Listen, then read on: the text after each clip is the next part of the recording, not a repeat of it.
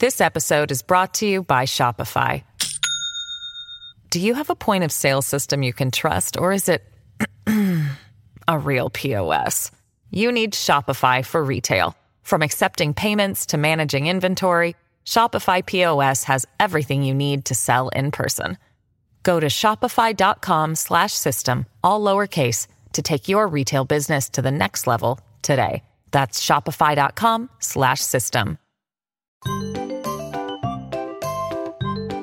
上泉雄一のエーナー MBS ラジオがお送りしています。時刻6時22分回りました。ここからは石田英二さんでございます。石田さんおはようございます。はいおはようございます。よろしくお願いいたします。ます。まずはこちらからです。えハリウッドの同時スト経済損失は4000億円を超えるそうでございます16万人が参加加入する全米映画俳優組合。え13日全米映画テレビ制作者協会との交渉が決裂した結果ストライキに入ることを宣言しました。ハリウッドではですね5月から全米脚本家組合もストを行っているということで俳優組合と脚本家組合による同時スト63年ぶりだそうでございます、でハリウッドの大スターも参加する今回のストの打撃は30億ドルおよそ4200億円を超える可能性がありまして、まあ早急に合意に達しない限り、えー映画の都ハリウッド暗い日々を送ることになるということなんですがさあ一体何をどう何を揉めどう揉めているのかということですよね。まああのーミミッションインポッシブルのトムクルーズさんがね。さんが後編になったりとか、まあこ後編というか来られへんですよね。まあまあだからそうですね。プロモーションしたらダメなんであのストしてるわけやから。すごい。だからやっぱりそこはちゃんとしてますよね。あもちろん。もちろん、ね。変な話あの人らはストしたところで、うん。その間に生活に困らんでしょ、まあまあそうですよね。ね、もうストっていうのはもう生活に困ってる、まあ、16万人のうちのほとんどの人は困る困る状況になるからストしてるわけで、はい、ででトム・クルーズも、ほら来日本来するはずだったのにできなかったので、まあ、映像だけっていうことで配信されたんですけど、面白いなと思ったのがトム・クルーズさんが、えーコメントしている横に、えーこの映像はストライキ、えー突入前に撮ったものですっていう、あなるほどなるほど。働いとるやないかと。ね、そうですね。なるじゃないですか。まあ今松川さんね、ええ。隣にいらっしゃいますけども松川さんがあの地デジ大使やった時あったやろ。はい。地デジ大使。あそう。2011年、はい。あの時にあの読売テレビがストしまして、はい。えはい。俺読売テレビの女子アナウンサーが来れなくなりまして。急遽森武氏が参りまして、はい。ええ。一人だけすね毛出してたという え異常に見にくかったというね。ああ覚えてますけど。それで言うと、ほらあの今日本でもね、はい。ストってなかなかもう見なくなったんじゃないですか。すごい少ないですね。特にあのそうですね。あの交通スト、電車のストとかは,、やっぱりね僕天気はね、うん。阪神・淡路大震災だと思うんですよ。あの時にやっぱりまあそれぞれ被害ありましたよ。はい。で阪急とか、はい。まあ、阪神 JR は被害大きかったでしょ。ん。で京阪とか近鉄はそうでもなかった。はいはい。そんな時に、えーまあ、足並み揃えたストってやりにくいわけですよね。うん。あの交通ストね。だからやっぱり、えー阪急さん今復興に忙しいからそんなストも構えられへんやろみたいなことで、こう足並みが、じゃあそれはそれぞれで頑張りましょうみたいな話になっていうんくとなんかねストがなかなか減ってきたんですよね。だからおそらくどうでしょうね。あの若い世代の皆さんという言い方なんですけど、ストライキって何ですのって話、そうだね。ストがあるから電車が遅れるとかそういうの言わなくなりましたね。あの学校で明日なんか先生のストもあるらしいですとか。なんかありました。そうそうそう。ななんか知らんけど休みになるんだったらいいけど。みたいな。学校休みだったよね先生、はい。先生のストとかあの大学なんかあの電子保険出すとやもんな。はいそうですよね。あそうだよ。授業なかったよ言われたけどね。まあまあほんでこのハリウッドのそうストは何を何を褒めとるんやと。そもそもねちょっと面白いのが、はい。これハリウッドって職種ごとに組合があるのね。うん。うん。俳優さんの組合。そうそう。でで脚本家さんの組合。でこれが今俳優さんの組合と脚本家さんの組合が同時にストに入ってるのが実に63年、ねえ。うんでこれその前がだから63引きますから1960年なんですよ。おー。私が1歳です。そうですね。この時の俳優組合のうん。あの会長組合長お誰誰？うんロナルド・レーガン。うわーそうですか。すごいなんか歴歴歴史を感じますね。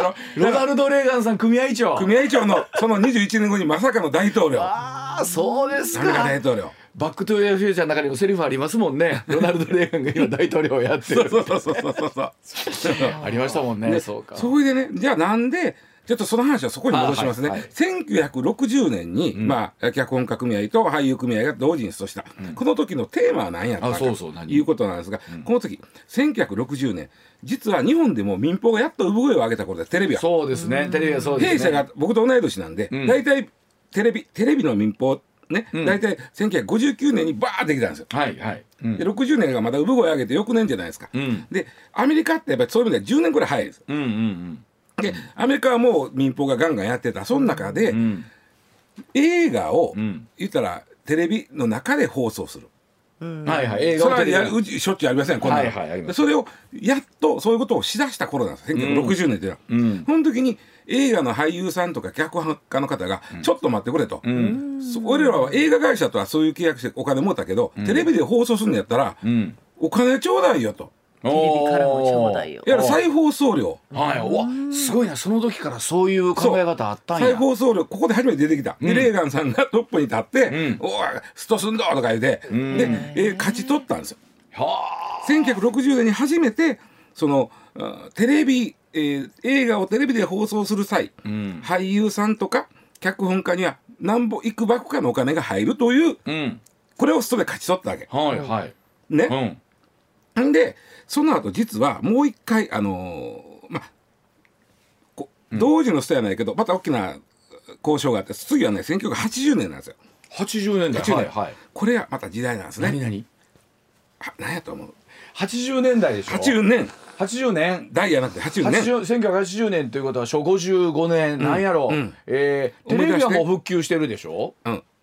普及してる普及してる。でしょ、で、えー映画は普通にやってるでしょ？やってます。あわかった。えビデオが出た頃？ピンポン。そうなんですよ。なるほど。1980年でビデオなんですね。ビデオが出る。ででレンタルビデオなんかが出てくるのが83年あたりのはずなんですけども、はい。はい。でビデオにするんなら、うん。俺らの映画をビデオにするんなら、はい。い、くばくかちょうだいよという。そりゃそうやその通りですよ、ね、でこの2つでまあ言うたら何をしたかったかいうとそのまあさっき言ったトム・クルーズさんなんかは、まあ、そこまでやらんでもそもそもいっぱい入ってくる、まあね。ところがまあなんかエキストラの人とかさ、ん。脚本家でもまあまあまあなんていうかな弟子っ子みたいな、はいはいはい。まだ、ね、成り立ての若手の人なんかはそんなにフィーがない。んだ時に再放送料いうので入ってきたら仮に仕事がなくっても食っていけるやないかという話なんですよ。うんうんうんそうですね。と入ってくるよ。そうですね。うん。そのために一人はみん。なのためにみんなは一人のための労働組合が、頑張ってどっちかというとその若手のために若手というかそうやね。わあん。そういう人たちのためにビッグネームのスターさんたちもが一緒に一緒にやめ下村さんもう。ん。まさに今起こってることもそれなんです。えということはもしかして今は？今何やもう。配信？そうです。うわそうそうですよね。これ時代なの。すすごいね。配信か。配信のあのもちろんね例えばアメリカで大きな配信のネットフリックスがあるじゃないですうんうんうんか。であのーネットフリックスなんかも、まあ、どこでもそうですけど、テレビに自分自分のとこ作りませんやん結構、はいはい。自分のとこで作品いっぱい作りません、その作品をテレビに売ることはしません。はい。はい。うん自分たちだけで出すわけですもんね。出すわけで、うん。でじゃあこの作品を、えー、CBC えー CBS か。CBS 放送で放送します、はい。絶対しない。うん。自分たちだけで完結する、はい。そしてもっと言うとじゃあ DVD 出すかなんですよ。うん。出さない。出さない。うん。なんでか言うたらあそこのビジネスモデルっていうのは作った作品を自分のとこの、お言うたらサーバーにずっと置いといて、はいはいそうですよね。いつでも好きな時に見てください、はい。はい。はい。というのがえー配信会社の、まあ、ある種コンテンツの進め方じゃんか。はい。そうするとレーガンさんが勝ち取った、うん。テレビの再放送はい。ねの時に出てる人脚本家にの若手にもチャレンジチャレンジと何ぼか入るようにしたってねとか、うん。作品をビデオとか DVD にするんなら、ん。チャレンジチャレンジと何ぼか入るようにしたってはい。ということが、この2つとも否定されてしまったわけ。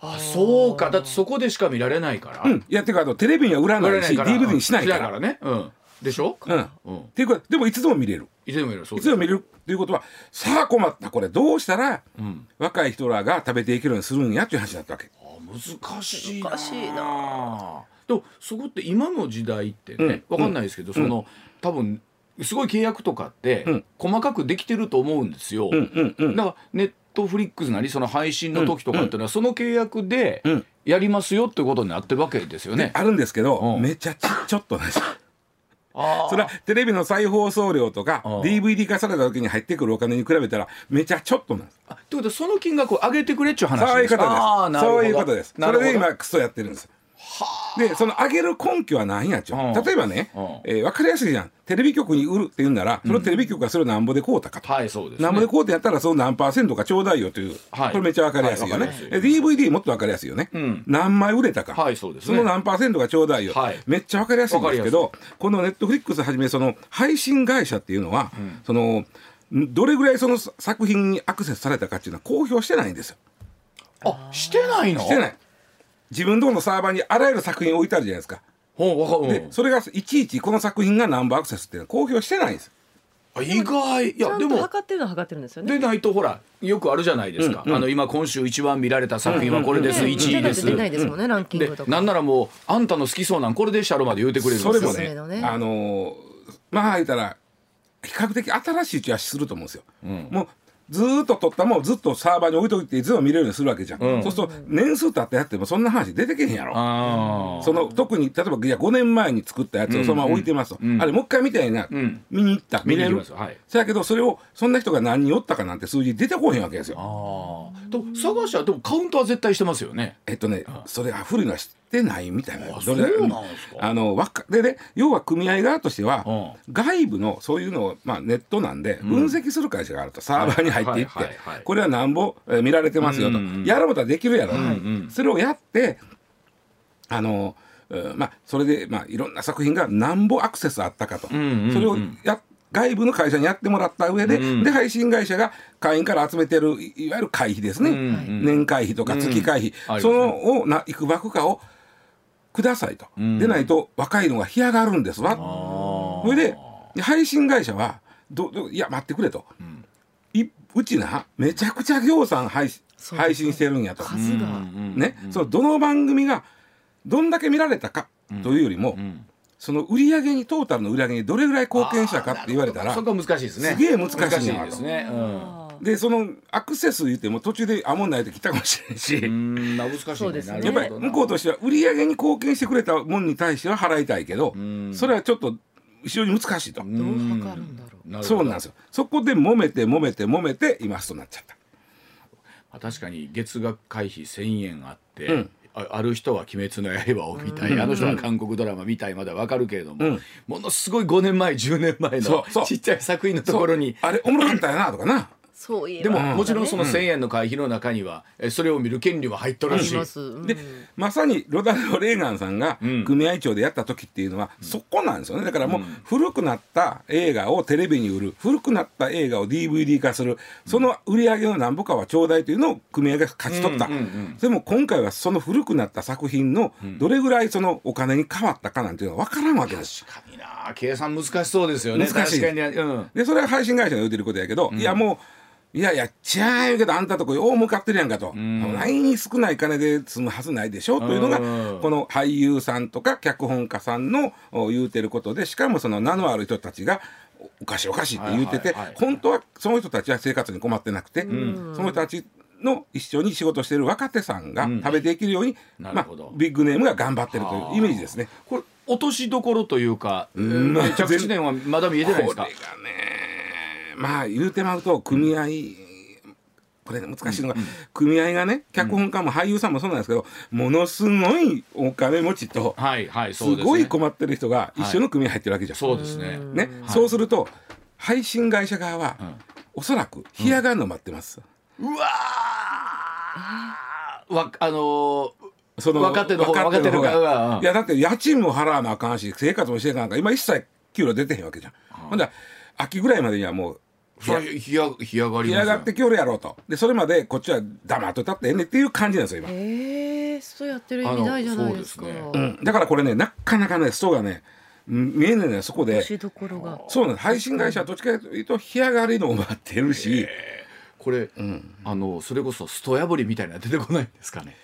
いやそれすると大変やからさっき言ったようにこの放送はその前に撮りましたとまあそれはあのうもちろん、組合の中がどうなったか知らんよ。日本みたいに管理職は入ってへんとか、そういう組合とはちゃうと思うんでね、んそうでしょうね、いや多分それで言うと俳優さん脚本家はあれでしょうけど例えば技術チームとかもあるじゃないですか。きっと制作チームとかも。あるでしょうから。ねそういうその足並み揃えるのって難しいやろうなと思いますけどね。もう一個問題、ん。AI AI。AI? これはね配信会社はどういったか、ん主役級の人はちゃんと演技してもらいます。払います、んでもそうじゃない。その他エキストラの人。うん。あなあなた方は、ん。そないに毎日来てもらってもお金払ってもこっちもしんどいんで、ん。あなた方の顔と声を取らせてください。うん。あと AI でやります。えー、なるほどな。んか俳優である意味がないような気そうもなんですよ。で1日分しかギャラもらわれへんそうなると。はいそうですね。え顔と声を取っといてじゃあそうだ後ろでこうは走ってる逃げてるなんか言ってるっていうの全部 AI でやりますでお金もさることながら、例えばハリウッドでまあ夢というかその、ん。夢を追いかけて、もう僕もいずれ大部屋今は大部屋の、うんうんね、俳優やけどいずれ主役になりたいと思ってる子はいっぱいおるわけじゃないですか、そうですよ。その子らその AI のやり方になるとそのチャンスを失うわけですうね、んそうですね。もっ。と言うと演技を勉強する場を失う。ああ確かに。才能も見出してもらえないですそうなんですよ。それでまたそれもあかん。まあそれはでもどうかな。いろんな僕あの向こうのニュースとか見てたら、それは1割もないな。やっぱ9割やったわ さっきの。うん。まあそうですよね。まあ結構あの僕もそのいろいろ聞いた話ですけど結構アメリカの俳優さんとかというのは、えーどいやエキストラさんであったとしてもかなりいろんな権利が守られていて、例えばその部屋のサイズだったりとか、衣装のこと一つ取ってみても最低保障の部分というか非常に大きい手厚いですから。それは今までの映画の世界でそうそううん。配信会社が台頭してきた時にこの辺が変わってきたようです。そうでしょうね、なるまあでもそれぞれの理屈はそれはその通りやなとは思いますし、だからね、ん。まあもっぺん話戻りました、レーガーのとさんの時に、テレビというものができた、ん。ね、そしてビデオというものができた。た。その都度俳優さんたちは何ぼかのお金がチャレンジャーに入ってくるように頑張った、ん。で今度はネット配信というのが出てきた、でそれを今やってるということで、ん。でこれね実はあそうそう。この向こうの団体交渉ん。っていうのは3年に1回なんですよ、うん、3年に1回なんです。組合毎年やらない、ん。で今回のやった後は次3年後なんです。3年はなるほど。3年後またどうなってるか分からへん世の中がそうですね。だからここでちゃんと取っとかんとというのはあるんですよね。なるほどな、いや世を映す鏡とですそうななんんかねこれめちゃくちゃそういう話なんですよはいわかりました。では続いてこちらでございます時刻6時39分になります。さあダブル連結トラックは2024年問題に一役買うことができるんでしょうか？運転手1人で大型トラック2台分の荷物を運べます。ダブル連結トラックの運行許可台数。2022年度末に全国で延べ221台となりました、えー21年度末からおよそ3割増えたそうでございますけれども、えートラック運転手さんの時間外労働の規制強化で物流が滞るいわゆる2024年問題の対策として有力視されて企業の導入拡大しています。さあこのダブル連結トラックというのは一体どういうものなのかというまあ、あの今週夏休み入ります、でまああーまあお子さんもね、えー遊びに行ったりお父ちゃんお母ちゃんどっか連れて行って言われたりして、えー高速道路を使うことも増えると思います。そね。その時にまだまだ台数はそこまで多くないですが、目撃することが出てくると思います。このダブル連結トラック、おーえートラックとは言いますがトレーラーです、これ。トレーラーですね、で、うん。えートレーラーっていうのはああれね知ってる？トトレーラーってさ、ん。運転席の部分に当たるあのうんここをトラクターって言うんですよ。うんうんうん。あれなんかあれが後ろついてへんだらあれだけやとなんかあーわかります。奇妙なもんが走ったでしょあれ。そうですね。なんかあの不思議な。頼りない感じの。なんか前こけるんちゃうかみたいな。こけたら大変って思う。そうですね。走るでしょ？あ不思議ですねあれはね。あれをトラクターと言いましてその後ろにつながるのがトレーラーです。あーそうかこれ実は面白いのが、ん。トラックってん。一個のトラックで重さで重量税払うんですよ。うん。ところがトレーラーっていうのはあのトラクターの部分だけの重さだけで重量税払うんで。あそうなんですか？そうなんね。トレーラー部分は重量税の対対象やないのよ、うん。まあまあお得やんだから。そうですよね。うん、だってあれはついてきよるだけやから、うんうんうんついとるのね後ろに、引っ張っとるわけ。引っ張ってるだけ。はい。このトラクターをあごめんなさい。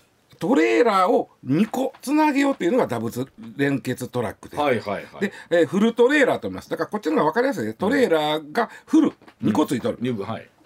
道曲がれないでしょ。あだからちっこい道は難しいな、はい。ほいでねこれ実はねもう2016年から実証実験してきたんですよ、ん。ずーっと政府はね。はいはい。であのーまああ当たり前やけどえドライバーの数は半分で済むようになった。同じ荷物運ぶんなら、まあそうですよね。そうですよね同じ量の荷物運ぶんならだと思います。はい。ドライバーの数は半分で済む、はい。で実は CO2 の排出量が4割削減できるああなるほど。これ数も減りますもんね。今のご時世でいうとドライバーの先のにん24年問題とかある中でドライバー不足あと CO2 の問題これ両方いけるがなと、ええがなということで進めていってるんですね。でその時に、トレーラー This episode is brought to you by Shopify. Do you have a point of sale system you can trust, or is it a real POS? You need Shopify for retail. From accepting payments to managing inventory, Shopify POS has everything you need to sell in person. Go to shopify.com/system all lowercase to take your retail business to the next level today. That's shopify.com/system. えーとトラクターとトレーラーの合わせた長さが今まで21メートルまでって決まってた、うんそれやったら2個つないだら出た足らんから、んえー、25メーターやと2個つなげるらしいです 25メートル。という僕はにプールですよ。プールが走っとるもんやこれ。いこやっついで。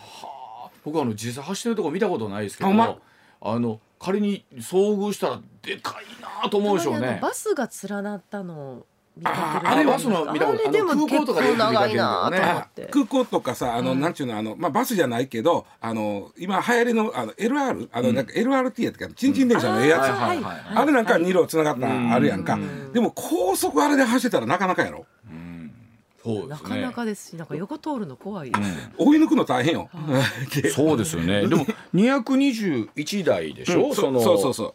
で21年末から3割増えたって。だからまだびっくりする走ってるわけではないですよね。あのね、うん。えーっと2019年の時点では6社が14台持ってるだけやったんですよ。うん。それが今220台になってるのかな、でそれが13社220台やからトラックの数は3倍になってるけど会社の数は倍ほどにしかなってない、ん。だから10社は持てないですよやっぱりまあね。こんなんはね、ほんでねあのーこれなかなかまああのびっくりするから今日この話聞いた方はえー高速で長っこのトラック長っと思ったらこれ ダブル連結今流行りのやつですねとうん。いうことなんですけども、あのールールがあります。うん。このダブル連結トラックには、このルールがあってなかなか中小のとこは増やしにくいというのがあるんです。けどまず高速を降りてからどこを走るかっていうのは勝手に走っちゃダメ。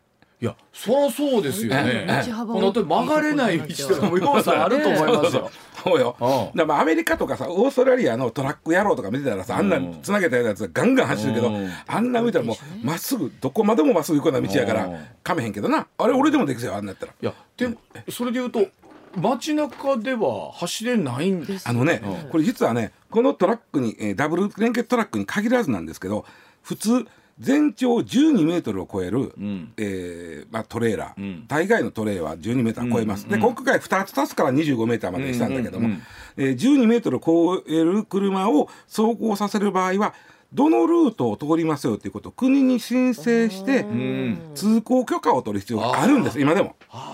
今でも自由に行けるわけじゃない設定したルートしか行けないですね。でもっと言うとインターチェンジ今ねこれあの高速行ける高速はめちゃくちゃ増やしたんです。うん。もう主だった高速道路はこの2両連結のトラトレーラーはどこでも行けます。行けるんですけどインターチェンジインターチェンジまでなんです。インターチェンジから先は高速道路は知りまへんでと。うん。ねそのそれはうちうちうちうちの話。だか。らこうインターチェンジ降りた先は、はい。その降りた先の自治体とお、えーまあ言ったら折衝して、はいはい。こう通りますと。いうのをやってねなんですよ。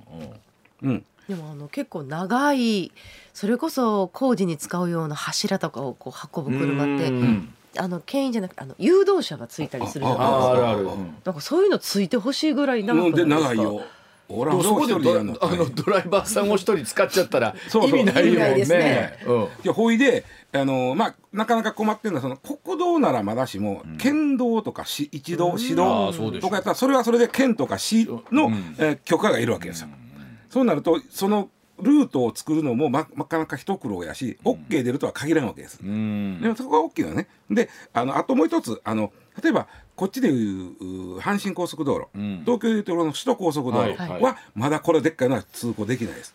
ああやっぱそうですか。大きいとこだけ今のところ。あー。ただ幹線はほぼ行けるんでついこの間やっとあ。あの瀬戸内海を渡れるようになりました。瀬戸内海を渡れるように橋橋。だからせあの本市華僑が OK を出したんで本市華僑を渡れるようになったんで、はいはい。そうするとこのダブル連結トラックが四国でも走るようになったああなるほどなるほど。いや言うてもそんなぐらいの世界なんよ。いやーそら普通の街中はもう基本的に無理ですもんね。阪神高速もそれは確かにあんだねけえ。通行量多い中で車線変更もまあまあならんじゃないですかこれはもうこのの車はあの追い越しはしません。うん。しません。そうでしょうね。しませんし一番左側の車線しか走りませんというルールが一応ある。そうでしょさよほどね前そらあの車が故障して止まったらそら避けてこっち行きますけど、そうやない場合は。そうやない場合それこの車車線変更されたらそうよ。何メートル後ろにもあかんねんっていう。インあのサービスエリアとかどうなるんですか？あそこが一番の問題で あそうなの？今それのうてもねトラックって他のなんかこう他の車が、乗用車がそこに止まってたりして、止められへんとかあるあーありますあります。専用のあるはずなのに。トイレ行きたいのに行かれへんとか、はいでましてやその2024年からは休憩時間もちゃんと守らなあああかんそうですそうです。そんな時にサービスエリアがこれ止められへん、うん。で止めれるとこは少ない、で止められるのはまだ、えー少ない、うん。で時にそこが普通のトラックで塞がってたらうん。止められへん。もうそうですよねでそこが今一番最大の懸案。はあ。だからトラック2台分が立てて必ずいるわけですもんね。予約しとかんとあかんみたいな。うん。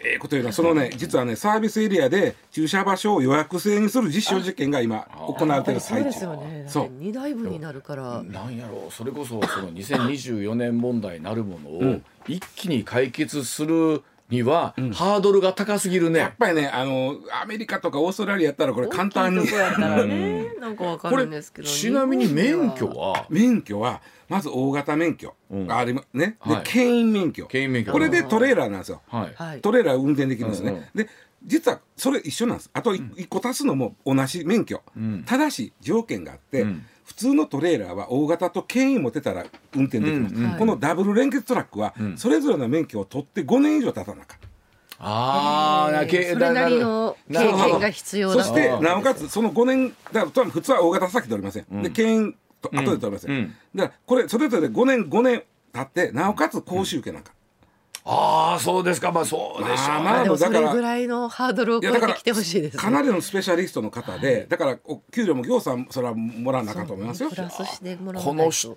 この車の駐車する人とかかっこええわ。い。やこれ間がいや大だ型あ、どうやってどう曲がんのどう曲がんの？いや、違う。バックで入れんの？いや、でしょ？うんかっこいい。かっこいいですよ。重列重列10列じゃ無理。10列はね25メートルやで。25メートルあんねんで。しかも真ん中で折れるでしょ？折れる折れる。まあ、折れ折れる折れる箇所がに2箇所あるわけだから。うわー。すごいな。まず U ターンとか無理ですね。言うあーまあまあどないすんのか知らんけど。思いっきり左に振って、もうねえらいことですよそんな。んいろな問題があってね例えばさっき言った決められたとこしか走ったらあかんという下道はね、うん。あるとし降りました。今これ災害多いやんか、通行止めでした。そうするともうニッチもサッチもいかへん。ほんまや後ろにも行かれへんしそう。そこでそこで止まったら余計にまた そうそうそうそう。これ割とねまあ新しくできた車両なんだけども、まあまあまあまだこう課題があるんいですやそうですね、うん。うん。でもなんとかその2024年問題を解消したいという思いですけど。そうなんです。みんな一生懸命なってんですよ。一生懸命なってるようなでもこれかっこいいよな。これを乗りこいなしたこれを乗りこなした人はもうなんか尊敬するね。尊敬する。いや僕はあのバスかっのこいい。駐車とかも一発で入れる人がもうすごい。本当に大型車運転するめっちゃかっこいい。路線バスでさ、はい。この道ルートやから行かなしゃあないけどここ曲がるみたいな。そうそうそう。あのバスの運転手さんで僕の家の近所のねこんな狭いとこ綺麗に曲がりはるな私ちょっと出過ぎたかなごめんなさいって思う時ありますもん。あね。ね。いやまあリスペクトではしかないんですけれどもでも一方で大変やなという状況でもあるはいだそうでございます。はいではお知らせ挟んでさらにニュース続けてまいります。上泉雄一のエーナー MBS ラジオがお送りしています。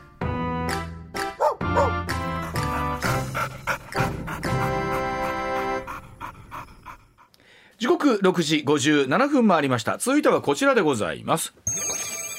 回覧板は必要なんでしょうか？皆さんの本音はいかがでしょうか、町内会などで必要なお知らせを順に回して回覧する回覧板でございますまあ、これ近所付き合いが希薄になりありつつ現代なんですが回覧板を使って、まあ、ご近所さんと連絡を取るという地域も少なくなってきているのかもしれませんね。そこで情報発信メディアのママママスタセレクトが回覧板の習慣必要だと感じますかというアンケートを実施いたしまして2000人のママさんたちがお答えをいただいたそうでございますが、その回答やいかにというところでございます。これねこの間も回ってきま回した。覧板ってでも今どうです？かでもうちマンションとかですけどマンションの回覧板ありましたですけどね。あそう。一時。あの本当に。うん先ほどというぐらい回ってきあました、のー はいまあ多分マンションのお知らせみたいなやつを、えー。あれね発祥は1940年にまあ遡る回覧板で1940これ当年時ね日中戦争は始まってます。太陽戦争はまだ始まってません、はい。戦時体制です、ん。で国としてはまあ言ったら防空活動みんなでちゃんとせえとか、資源回収あと配給の切符の割り当てもちゃんとまだせえということで町内会を整備していった、はいはいそのはい。町内会を整備する中で、あの隣組をものその下に作れと、はい、それ考えたらね、うん。1940年当時とかは、こういう形でしかお知らせの資料ないじゃないですか。ないないない。ね、うん、で、まあ、みんなで、うん。えじゃあそれこそじゃあ配給の切符はこうなってますそうそうそうそう。会社はこうです。そうそうまあこれいいじゃないですか。防空今度防空訓練しますよとかあとあのまあ今ちょっと鉄足らんから、みんな教室してくれとか、ね、例えばそういうことですよ。はいはい。でこれが回覧板のきっかけなんです、うんうんうんで東京が最初に1940年に東京が配布する、うん。始める、でそれがこの歌とともにどうこれ NHK で流したんですこの歌。を、うんこの歌とともに全国に回覧板が広がっていくとすごいだから歌なんですよこれ、今うん。で当時はねやっぱそうやってその防空活動とかやけど当然それはもう戦後関係ないですよね。うんそうですよね。で、えー戦後はまあ例えばそうやな、まあ、ゴミの収集は、えーこうなり今度例えば水曜が、えー燃えない日のプラスチックになりますとか、そんなんは回ってくるやろ、あとあの防災情報防犯情報あと予防接種情報とかそんなん回ってくるんですけど、あんまり正直活用してない、まあそうでしょうね。どうどうですか？いやもう本当にすみません。ざっと見たふりをしてハンコついて。いや多くの人がそうでしょうなたんか。だなんかあのずこううん焦らされるというか、うんうん。こう私次に回さそうやんね。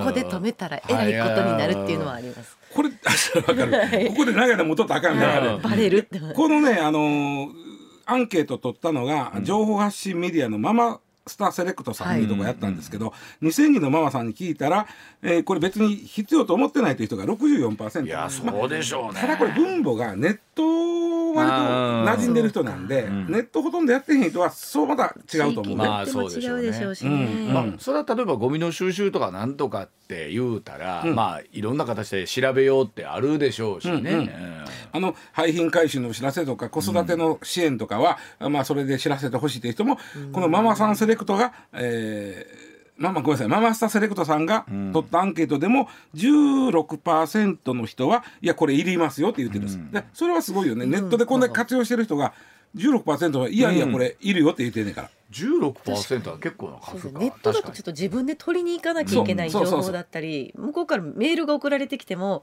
その地域のなんか結構スルーしてしまいそうな気がするんですよ。ね。でこれねあの何がややこしになってありましたらこれ個人情報保護法ができて、はいはいはい。で一時はね最初の頃はね町内会対象ちゃうかったんですよ、んえっと、5,000人以上の名簿が持ってる人が対象やったんで、ん。えー企業とか団体が、で町内会ってさすがに5,000人も入ってるや。ん そりゃそうですよね。対象じゃなかったんですけどその5,000人が撤廃されたんですよ、うんうんうんそうすると町内会も個人情報保護法の対象になったんですあなるほど。うん。でそうなるといろんな個人情報の取り扱いが難しく感じて、うんうんうん例えばね昔はね、うんだって大阪市内の回覧板でもうちの 例えば町内会のどこそこの誰おばあさん亡くなりましたみたいなこと書いてあったわ確かに。ああそうですか。あでそれは書いてへんからどこに誰が住んでるかも含めてあんま分からへんみたいな、なってきてんのとね。あとはあの例えばね、ん。これ地域に行ったらまだあるんですけど、うん。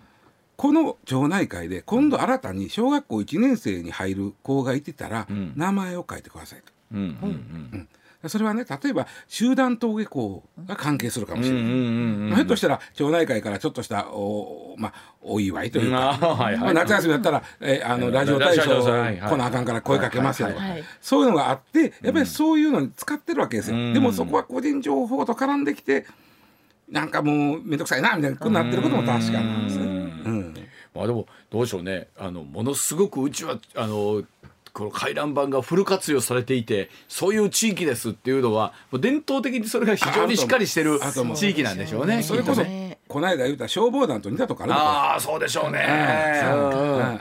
地域のことは地域で守ろうみたいな。ただどうでしょう。ある程度こうちょっと地方の方に行くとお隣までがちょっと遠いとかね。回覧板まっすぐ持って車で通さなあかんとか。あとねやっぱりね、あの今そのダブルインインカムというかあの、はい。働きの人が増えたんで、あのいいてはれへんわけです。はいはい。いてはれへんから、まあ、なん例えばポストに突っ込んどくとかさそういうのが。あるまさにうちもなんかうちの分のハンコだけが開いて回ってくる時があるんで。あ ありますよね。本来、でもね地域によっては回覧板は必ず対面で渡してくださいってなってるとこはまだあるわけよ。なるほど。話行ったからいてはれへんからうん。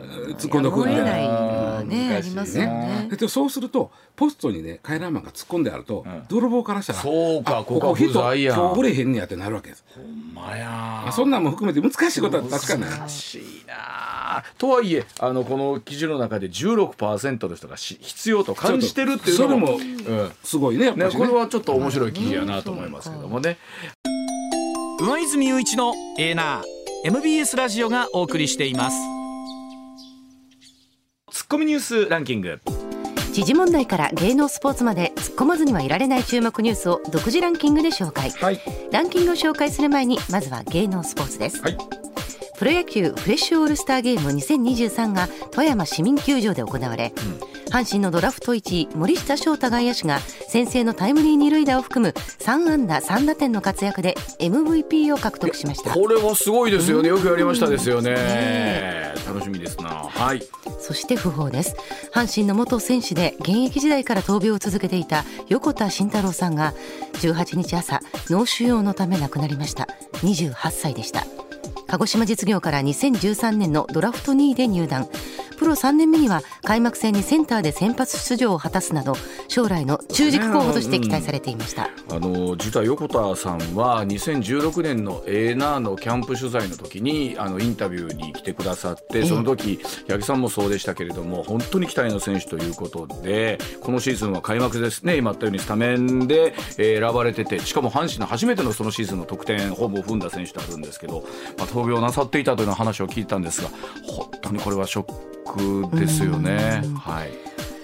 続いて宮崎監督が手掛ける10年ぶりの長編映画「君たちはどう生きるのか」の初動4日間の興行収入が21億4000万円を突破したことが発表されました、2001年公開の「千と千尋の神隠し」の初動4日間の興行収入を超えたとしています。すごいですね。何の宣伝もしてないのにもう確かにそうなんですよね。この口コミだけでということではい。初動これだけということですから。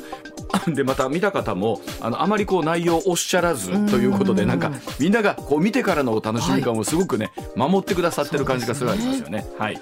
それではニュースランキングまずは第5位速報です。防衛省は19日午前3時半過ぎ北朝鮮から弾道ミサイルの可能性があるものが発射されたと発表しました。海上保安庁は3時45分すでに落下したと見ています。本当にあの気がついたらということだったんですけども連日お伝えしておりますけれども本当にこの慣れっこになってしまってるっていう状況そうですね。果たして本当にいいものなのかどうなのかってことですよね。はい。続いて第4位将棋の八大タイトルの一つ棋聖戦五番勝負の第4局が新潟市で行われタイトルを持つ藤井聡太七冠が挑戦者の佐々木大地七七段に勝って3勝1敗とし棋聖戦4連覇で今年度2つ目のタイトル防衛に成功しました。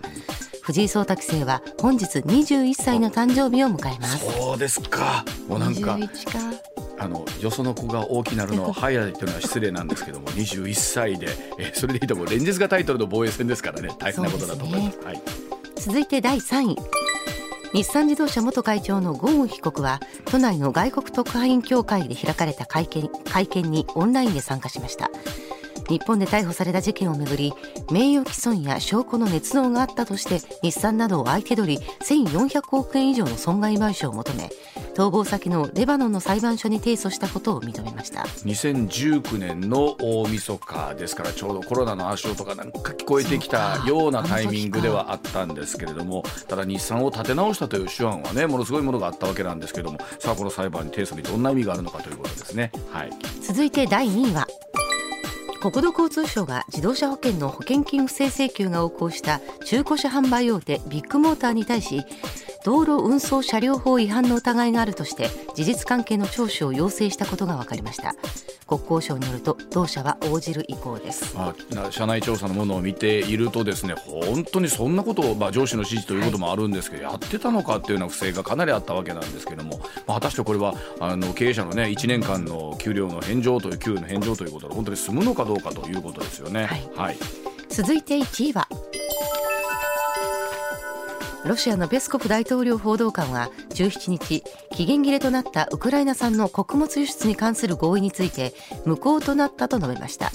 合意の停止が長期化すれば再び食料価格の高騰を招き特に中東アフリカ地域では食料危機につながる恐れがあります。まあ、ロシアとウクライナの争いというものがこういったところにやっぱり影響してくるということなんですよね、この事態どう考えるかですし、本当にあのやっぱり改めてウクライナの持ってる小麦、穀物の量ってのは改めてすごい量なんだなということを感じるところであります。